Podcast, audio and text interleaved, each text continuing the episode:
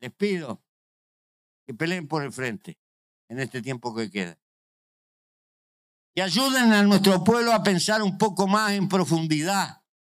Que no se coma la pastilla. Nuevos métodos de propaganda que son fáciles de, de utilizar hoy y los están utilizando.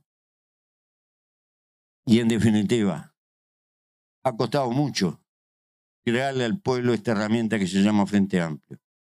Vamos a llevar al pelado Martínez que salga presidente y se va a agarrar tales calenturas que le va a salir el pelo. Anoche se lo dije. Le tengo confianza.